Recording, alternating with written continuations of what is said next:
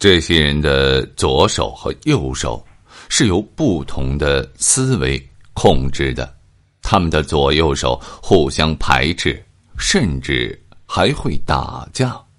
一只手在穿裤子，另一只手却在脱裤子，还有的手居然要掐死自己。他们是被天使和魔鬼同时附身了吗？一移手综合症又叫奇艾博士综合症，该病症表现为患者的手不受大脑意识指挥，是一种怪异的神经系统疾病，似乎在别人看来很是搞笑，但却困扰了数千名患者本身。五十五岁的美国公民拜恩，在一九九八年的十二月接受了癫痫治疗，医院切除了连接他大脑两半球之间的胼胝体之后，却患上了一移手综合症。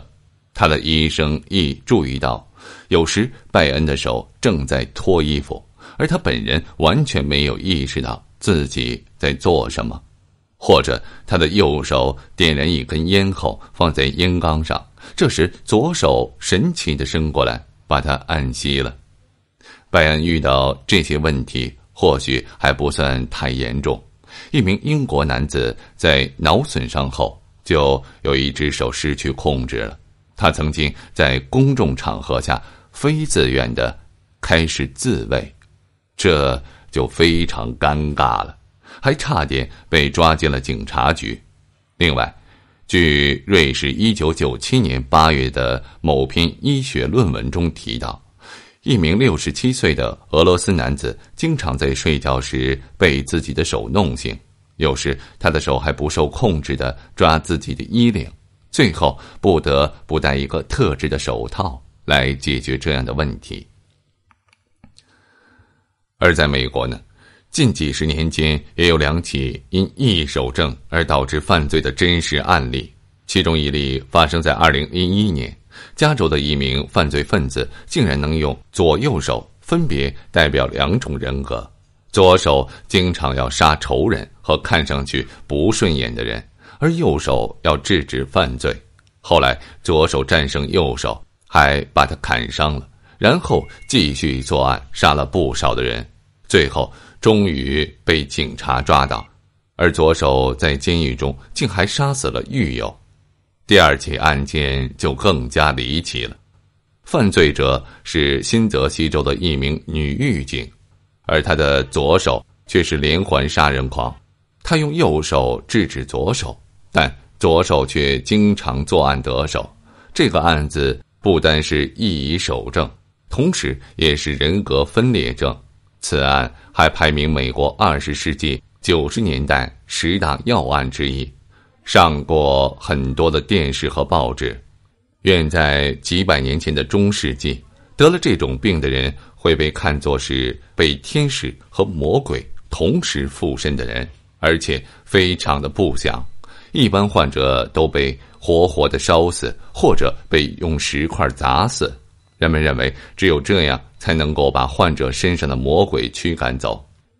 在美国的一些惊悚电影中，人体的手似乎不听自己的指挥，仿佛具有一定的思想和魔力，能够自行其事。实际在现实生活中，就是一移手综合症。该病由于大脑内侧前区的运动神经受损造成的。通常是在大脑手术、中风或者大脑感染之后，很容易出现一一手综合症。它会导致人的一只手和另一只手不协调，并且不听主人指挥。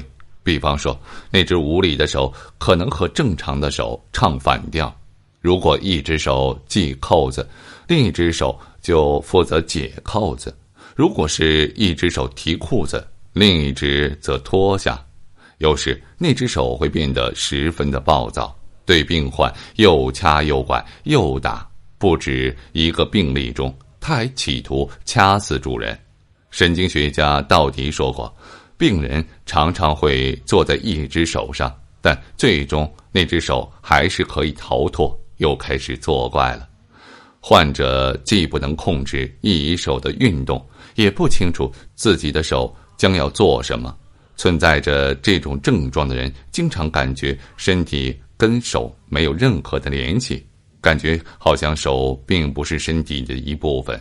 因此，患者意识不到一移手有时产生了一些复杂的运动，比如将衣扣解开，或者利用工具将衣服撕成碎片。目前还没有治疗一移手综合症的方法。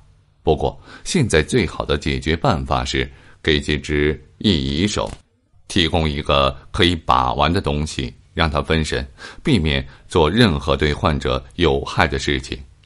目前，人们对这种病症还没有很有效的治疗方法。如果华佗在世，也许能够研究出奇妙的解决之术，但现在仍然没有。